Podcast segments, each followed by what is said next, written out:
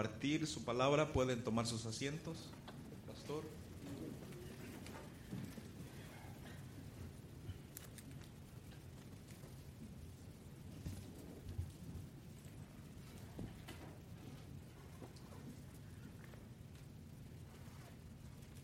Muy buenos días otra vez. Estamos en uh, Mateo, capítulo 24, y estaremos leyendo, es un pasaje bastante largo, uh, desde el 29 hasta el 51. Uh, estaremos mirando todo esto juntos y si podéis poneros de pie para la lectura de la palabra de Dios.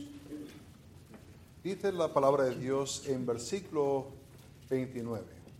Inmediatamente después de la tribulación de aquellos días, el sol se oscurecerá y la luna no dará su resplandor, y las estrellas caerán del cielo y las potencias de los cielos serán conmovidas. Entonces aparecerá la señal del Hijo del Hombre en el cielo, y entonces lamentará a todas las tribus de la tierra y vendrá al Hijo del Hombre viniendo sobre las nubes del cielo con poder y gran gloria.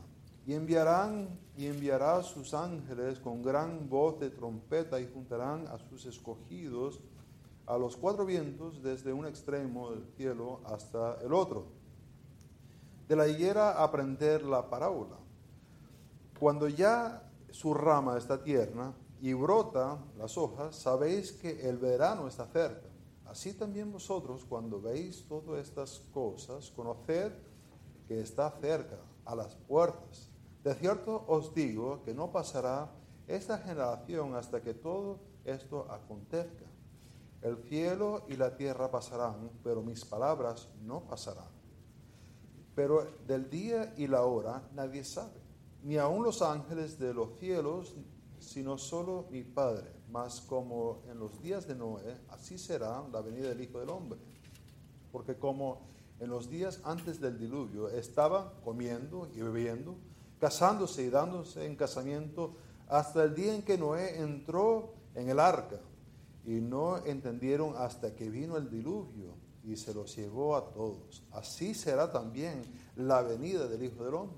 Entonces estarán dos en el campo el uno será tomado y el otro dejado. Dos mujeres estarán moliendo en, un molino, la una será tomada y la otra será dejada. Velad pues, porque no sabéis a qué hora ha de venir nuestro Señor. Pero sabed esto, que si el padre de familia supiese que ahora el ladrón habría de venir, velaría y no dejaría minar su casa. Por tanto, también vosotros estad preparados, porque el Hijo del Hombre vendrá a la hora que no pensáis.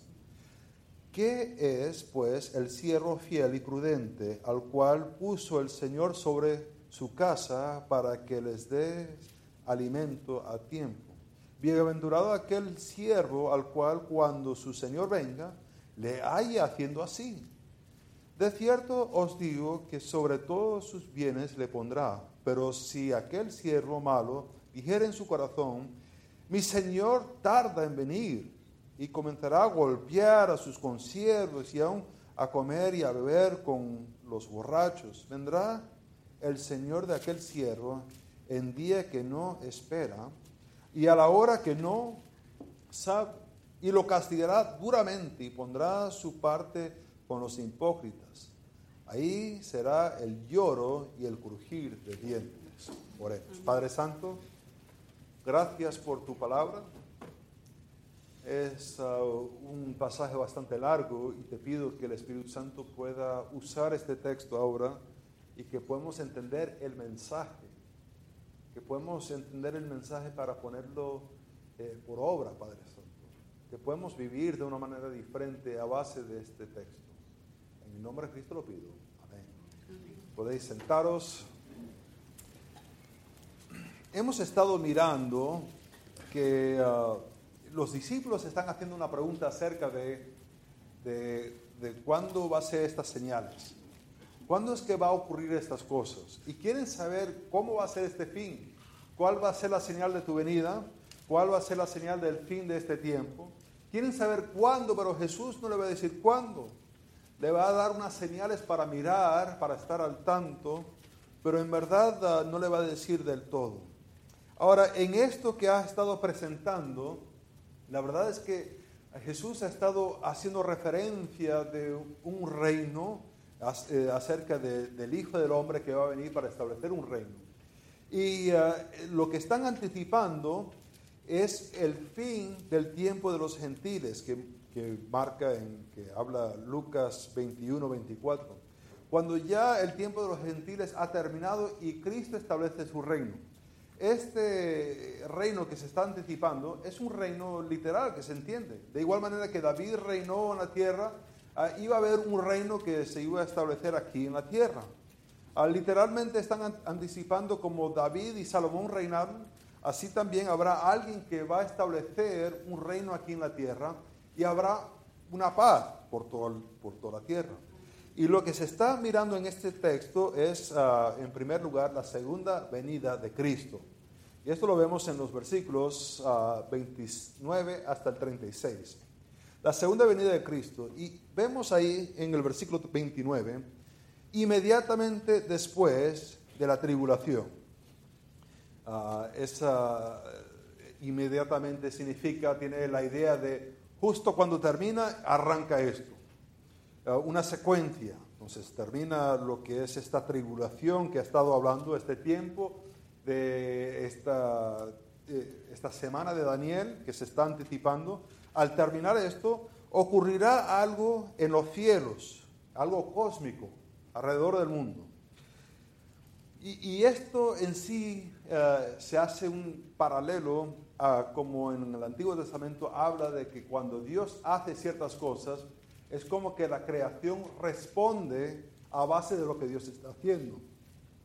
Y lo curioso es que hay un aspecto irónico de esto, en que cuando Dios obra, Dios hace algo, Cristo va a venir en este establecer su reino, ah, el sol, la luna, las estrellas, tienen suficiente capacidad para reconocer que Dios está haciendo algo, pero la humanidad no.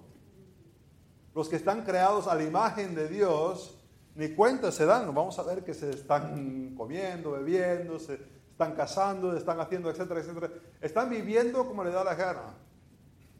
Eh, el, sol y la luna se dan cuenta que Dios está haciendo algo, pero eh, la humanidad no siguen viviendo como quieren. Y es bastante irónico.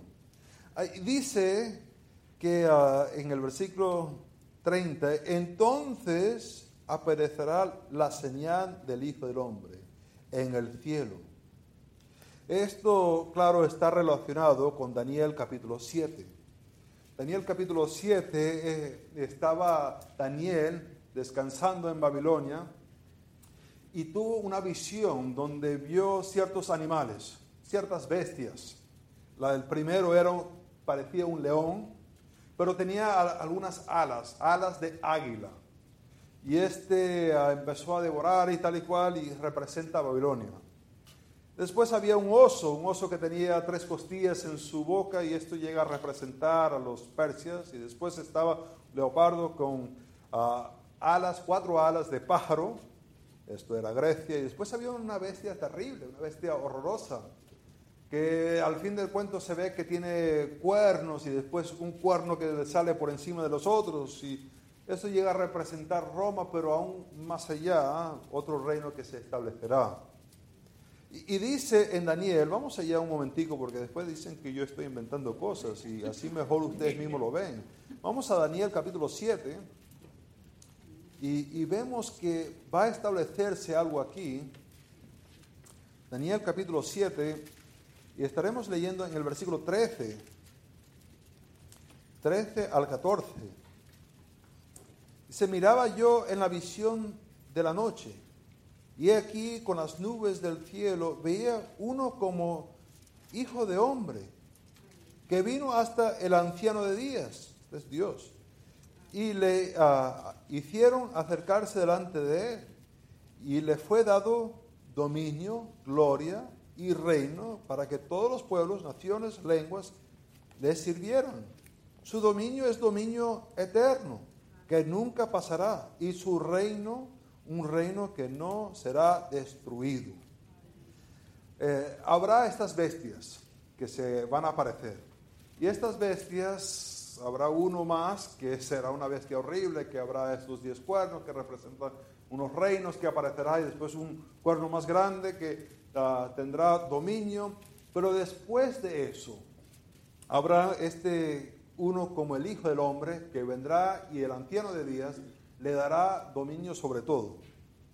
Se puede interpretar esto de varias maneras. Se puede interpretar como esto ya todo ocurrió. El problema con esa interpretación, y si decimos que todo esto es histórico, significa que ahora mismo Cristo está reinando y tiene su dominio, tiene su todo ah, ahora mismo.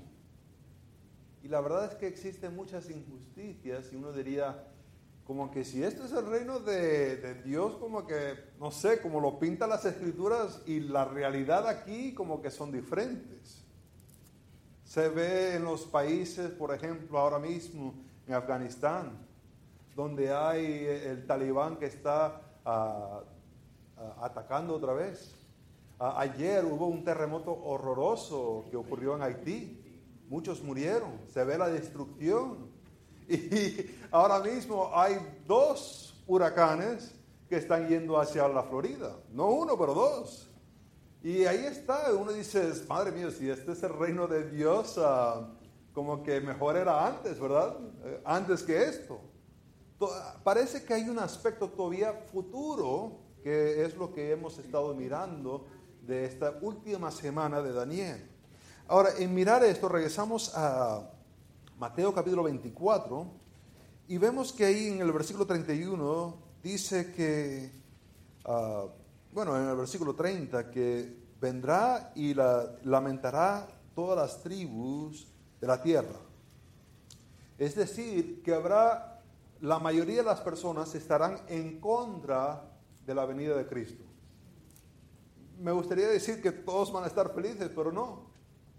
Habrá una mayoría de personas que dirán, no, no me conviene que vengas. No queremos que vengas. No nos gusta. Estarán lamentando que Cristo establecerá su reino. Me pregunto, ¿cuántos de nosotros estaríamos así? No, no, no me es conveniente que vengas ahora mismo. No, tengo cosas que quiero hacer. Y esto de que te vengas ahora mismo, no, no, prefiero que te esperas unos 10 años más. Ah, aquí hay personas, increíble pensarlo, que van a estar lamentando que venga Cristo. El versículo 31 dice, enviará a sus ángeles con gran voz de trompeta y juntarán a los escogidos. Ahora, contextualmente hemos visto que los escogidos en, este contexto está relacionado con Israel. Algunos ven esto y ah, ven la palabra escogido y ven la palabra trompeta y le empieza a sonar como otros versículos. Por ejemplo, ah, vamos a 1 Corintios, 1 Corintios capítulo 15. En 1 Corintios capítulo 15, versículo 51. Ah, ahí menciona, bueno, sabemos que está escrito a unos escogidos, a la iglesia que está en, Corintio, 51. Ah, eh, Dice, he aquí, os digo un misterio. No todos dormiremos o sea, no todos vamos a morir, pero todos seremos transformados en un momento, en un abrir y cerrar de ojos. Al final, a, la final trompeta. Ah, mira, ahí sale trompeta otra vez. Ah, eh, porque se tocará la trompeta y los muertos serán resucitados incorrumpibles y nosotros seremos transformados. Eh, como que había otro versículo más que menciona trompeta. Y ah, es, claro que sí, está en Primera de Tesalonicenses. Vamos allá, Primera de Tesalonicenses capítulo 4. Primera de Tesalonicenses capítulo 4. Y en el versículo 16 al 17 dice la palabra de Dios, porque el Señor mismo, con voz de mando, con voz de arcángel, con trompeta de Dios, ah, mira, otra trompeta y dice, ah, descenderá del cielo y los muertos en Cristo resucitarán primero y luego los que vivimos los que hayamos quedado, seremos arrebatados juntamente con ellos en las nubes para recibir al Señor en el aire y así estaremos siempre con el Señor. Hay algunos que ven trompeta, regresando a Mateo 24, ven trompeta aquí y ven trompeta en 1 Corintios y, en 1 Tesalonicenses y ponen ambos eventos juntos. Ah, pero eso es cometer un error, un error exegético porque cuando queremos estudiar la palabra de Dios, queremos sacar lo que la palabra de Dios está diciendo, no queremos imponer. Y, en mirar esto, eh, el error que está haciendo es asumiendo que una palabra es igual en todos los contextos. Pero una palabra no es igual en todos los contextos. El contexto define la palabra. En este contexto está hablando a Israel, a los elegidos, y está hablando de un tiempo determinado que es un tiempo de este ah, momento desoladora de la tribulación de Daniel, que está mencionando. En esos otros pasajes está escrito a iglesias. Dice, a iglesias, Israel es igual, es igual. Pongamos el evento juntos. Y, y la, mejor no poner los dos eventos juntos. Porque uno está hablando de una trompeta que va a levantar la iglesia y el otro va a ser un momento final para establecer el reino de Cristo. Ah, pero es igual, hay trompetas y, pongámoslo todos juntos. Es mejor no hacer eso porque hay diferencias. Dice, pero es que hay tanta similitud, no importan las diferencias. Y si en verdad esa es tu actitud, que te da igual las diferencias, pues ah, tengo yo un Toyota Camry que te lo vendo para, como un Ferrari negro. Y dirías tú, pero es que tu coche no es un Ferrari negro. Ah, pero los dos tienen cuatro coches, ah, cuatro ruedas. Los dos tienen volantes. Los dos tienen un signo adelante. Y tú dirías, pero el Ferrari tiene un caballito y el tuyo tiene la marca de Toyota. Ah, pero no te importan las diferencias, diría yo. Póngalo todo junto y dame no sé cuántos miles de dólares para el Ferrari. Las diferencias son importantes. Las diferencias son bastante importantes cuando uno tiene una pareja, ¿verdad que sí? Su esposa. ¿Te imaginas una persona yendo a otra mujer y diciendo, ah, no es mi esposa, pero la voy a abrazar y besar igual? No, no es tu esposa. Hay diferencias que marcan entre uno y el otro. Y, y, si no queremos poner atención cuando estamos interpretando acerca de las diferencias, podríamos decir nosotros, pues nosotros somos el nuevo Israel. Y como Dios mandó a Israel a ir a conquistar y a matar a los jebeseos, a los geteos y a todos esos más, pues la iglesia también tiene la responsabilidad de ir a matar a toda la, gente. Pues yo no conozco a nadie que está diciendo eso. ¿Por qué? Porque hay diferencias y no se asume que es igual porque parece similar. Entonces está aquí marcando una trompeta para la eh, la inicial, ah, lo que está iniciando el reino de Cristo. No pongas los dos eventos juntos, le va a causar mucha confusión. E, en mirar esto, vemos que, dice ah, que se reunirá a, todo extremo. Y, esto, versículo 32, dice, la higuera, de la higuera aprender la parábola, que se va a aprender de la higuera pues en una cultura agricultura se puede mirar las, ah, las plantas ya sabes qué temporada es. Ya cuando las hojas van cambiando de color, ya sabes, ah, viene otoño. Ya cuando no hay nada de hojas, ya es invierno. Ya cuando empieza a brotar otra vez y se ve que se empieza a crecer, ah, es primavera, ya viene el verano. Las personas se pueden dar cuenta. Y cuando empiezas a mirar estas señales acerca de las guerras, los terremotos, las enfermedades, saber que esto va dirigido a algo, la venida de Cristo. Anticiparlo, esperarlo, porque va a ocurrir. Está cierto, dice, está a la puerta. Dice que no, no pasará. Dice, esta generación no pasará. Ah, no pasará esta generación hasta que todo esto acontezca esta generación, hablando de la generación que está en este tiempo de la tribulación. Y dice, el cielo y la tierra pasarán, pero la palabra de Dios no pasará. No va a ser destruida, es eterna, la palabra de Dios. Ahora, en mirar esto, si vamos a decir que esto ya ocurrió, quedan muchos pasajes fuera de orden, pasajes que ya no tienen sentido.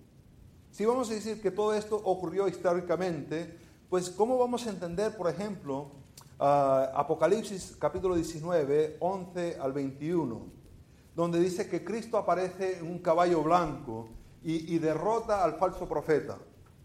O, o, cómo vas a interpretar Apocalipsis 20, 1 al 3, donde dice que Satanás es atado por mil años? Pues ya vamos dos mil años después de Cristo. Entonces ya ha estado suelto ya por unos cuantos años, porque si le quitas mil, ya ha estado suelto mil años más. Y, y después, ¿qué, ¿dónde pones Gog y Magog? De Apocalipsis 20 al 15. O el gran trono blanco. La implicación sería que ya ocurrió el gran trono blanco. Que ya todos los muertos sin Cristo han resucitado y han sido condenados y tirados al lago de fuego. Y a lo mejor dice, conozco un inconverso por allá que se escapó, porque por aquí anda y no ha sido tirado. Esto hay que interpretarlo todavía futuro, no ha ocurrido. Es algo que ocurrirá. Ahora, en mirar esto, tenemos esta certeza que la palabra de Dios será fiel, no se va a pasar. Y en mirar esto, lo que creo que este pasaje está mostrándonos, dirigiéndonos hacia, es que cristianos deben constantemente estar esperando a Cristo por medio de tomar decisiones que reflejan su regresada eminente. Es como deberíamos estar viviendo.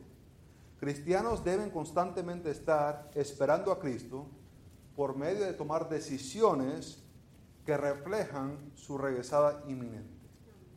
Uh, no sé y si alguna vez sus padres lo ha dejado en casa con una lista de cosas que tenían que hacer. Y ya uno calcula más o menos cuánto tiempo le va a tomar para hacer esas cosillas. Y uh, pues te pones a ser vagabundo en la casa. Lavo los platos luego. Empiezo el lavado de ropa ya luego. Porque uno se imagina que tomará un tiempo. Y de repente se escucha las llaves uy, uy, uy, llegaron más rápido. ¿Y eso cómo ocurrió? Y a correr en la casa y no da chance. La cerradura se abre y ahí están. Hay que vivir de una manera anticipando. Cuando la persona está anticipando, vive diferente, toma decisiones diferentes. E, es, es importante vivir y tomar decisiones, como dice, como la hormiga que prepara para el invierno. Es importante como aquel rey que uh, tomó decisiones uh, con todo el, costo antes de entrar a la guerra. No estoy diciendo que no, pero el vivir anticipando la regresada de Cristo debería tener alguna influencia en nuestra vida. ¿Cómo estamos invirtiendo para el futuro? Y creo que lo que muestra aquí en las parábolas que sigue adelante, son unas decisiones que tenemos que tomar que son uh, bastante importantes. El primero es que cristianos deben trabajar obedientemente para Dios. Cristianos deben trabajar obedientemente para Dios. Y eso lo vemos en el versículo 37 al 41. Dice más, como en los días de Noé, así será la venida del Hijo del Hombre. ¿Cómo eran los días de Noé?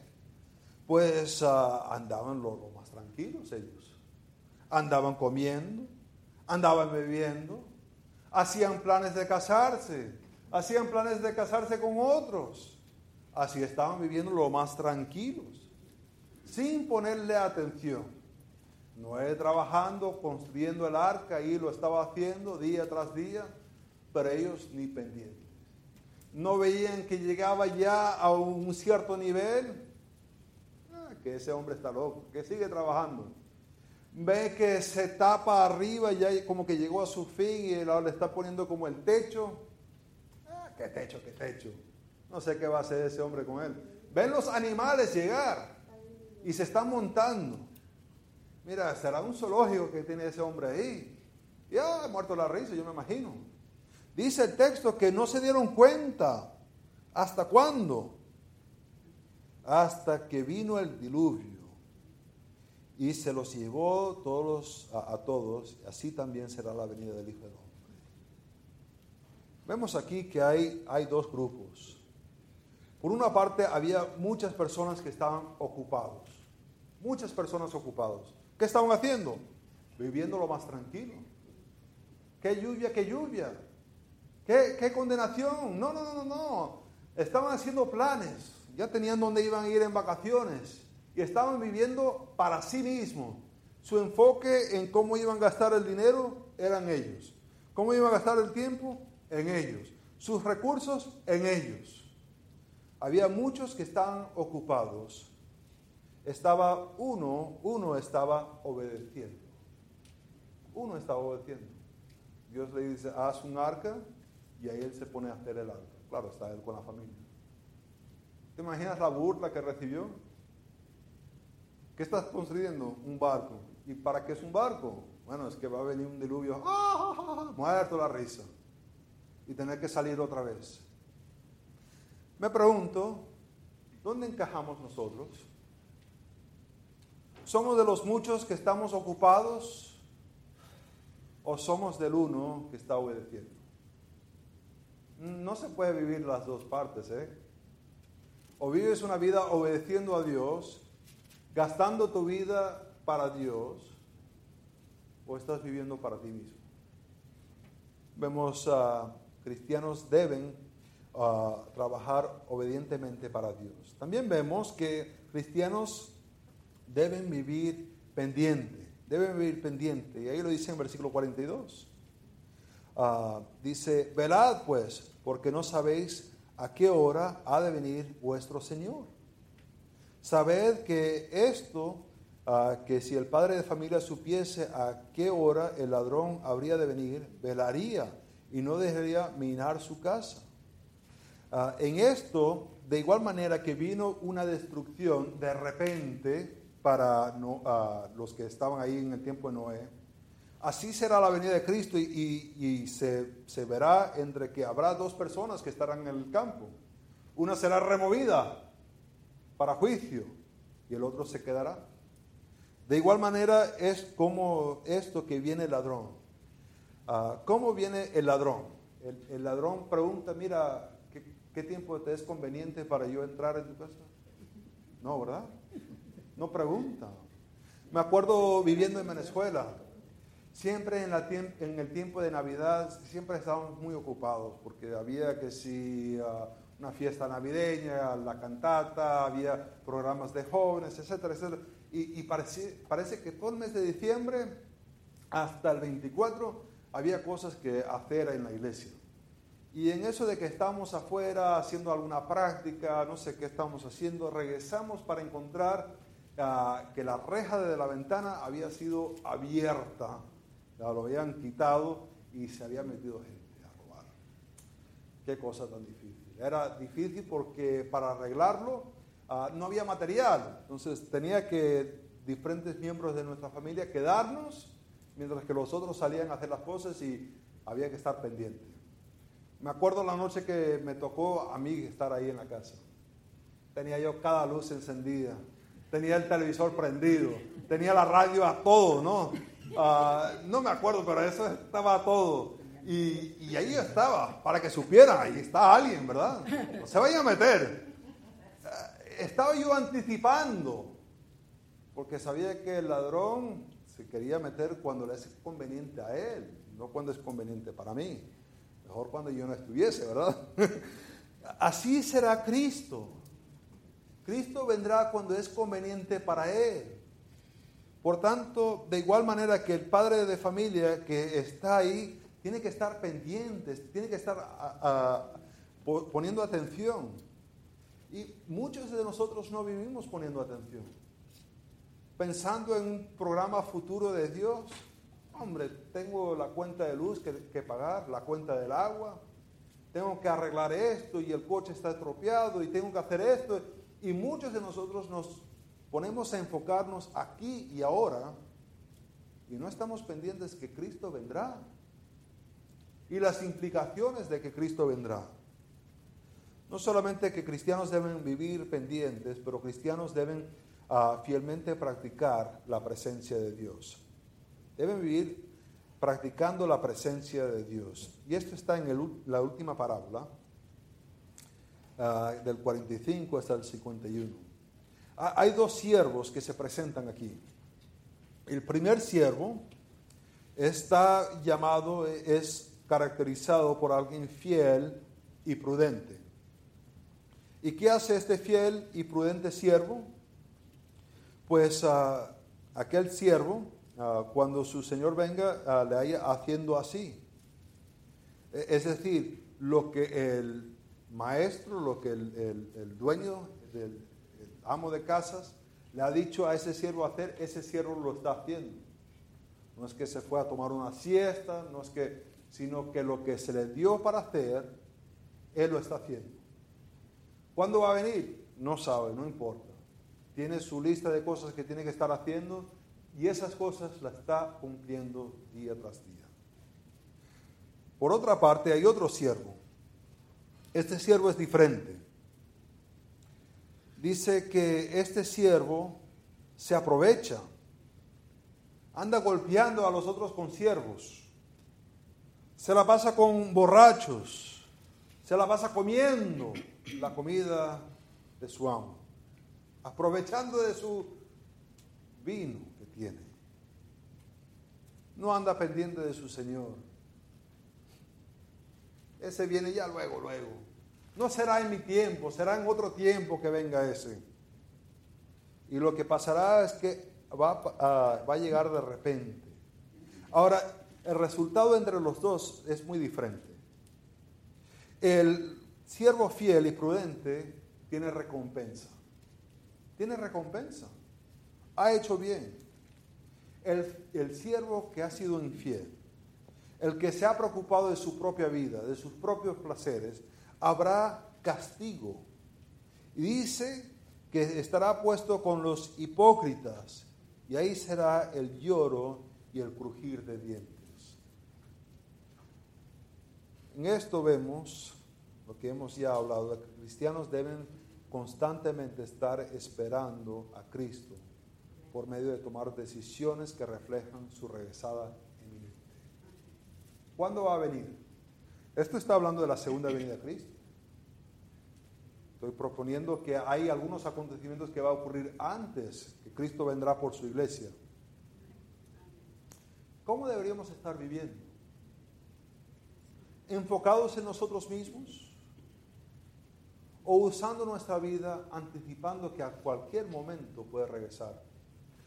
El, el anhelar no el temer la venida de Cristo, pero el anhelar, el desear, es una de las cosas que te puede motivar a no pecar. Si anhelas que Cristo venga, vas a conducir diferente, ¿verdad que sí? Ah, si anhelas que Cristo venga, a lo mejor ya no le vas a gritar tanto a tu hijo, a ver si viene en, en el medio de tu gritarle y insultarle a tu hijo. Si andas anhelando la venida de Cristo, gastarás ese dinero un poquito diferente. Es, verdad. Tus recursos los usarás diferente. Hemos mirado que hay que, los cristianos deben ah, trabajar obedientemente, deben vivir pendiente y deben practicar la presencia de Cristo. Pero es muy posible que no puedes hacer eso porque nunca has aceptado a Cristo como tu Salvador. Esto ha sido dirigido a cristianos, pero la verdad es que no conoces a Cristo.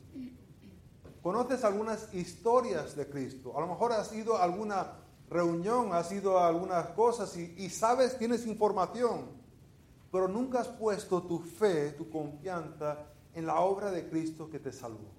Nunca has reconocido que eres un pecador y no hay nada dentro de ti que te acerca a Dios. Por tanto, estás en una condición que no estás listo, no estás lista para que Cristo venga.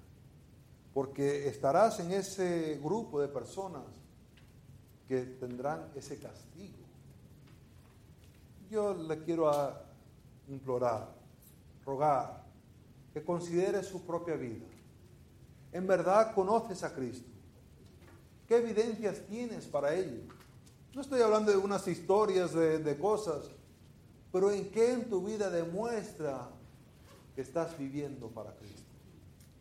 Padre Santo, te pido ahora que estamos reflexionando y pensando en esto. Que Cristo vendrá.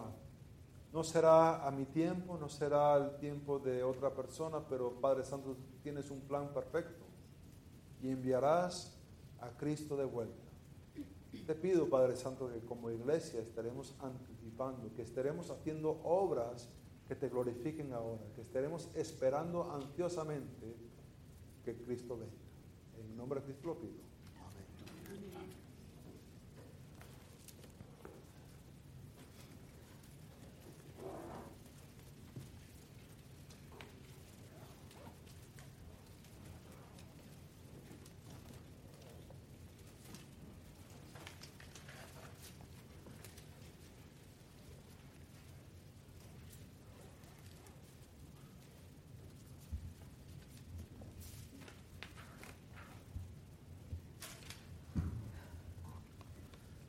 Creo que parte del estar ocupados también, ¿no es cierto? Esperando la segunda venida es estar compartiendo el Evangelio, ¿cierto?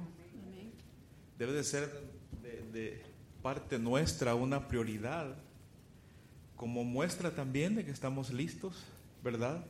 Para, para la segunda venida del Señor, porque no sabemos el momento, la hora, y eso es lo que vamos a cantar precisamente en este momento, puestos de pie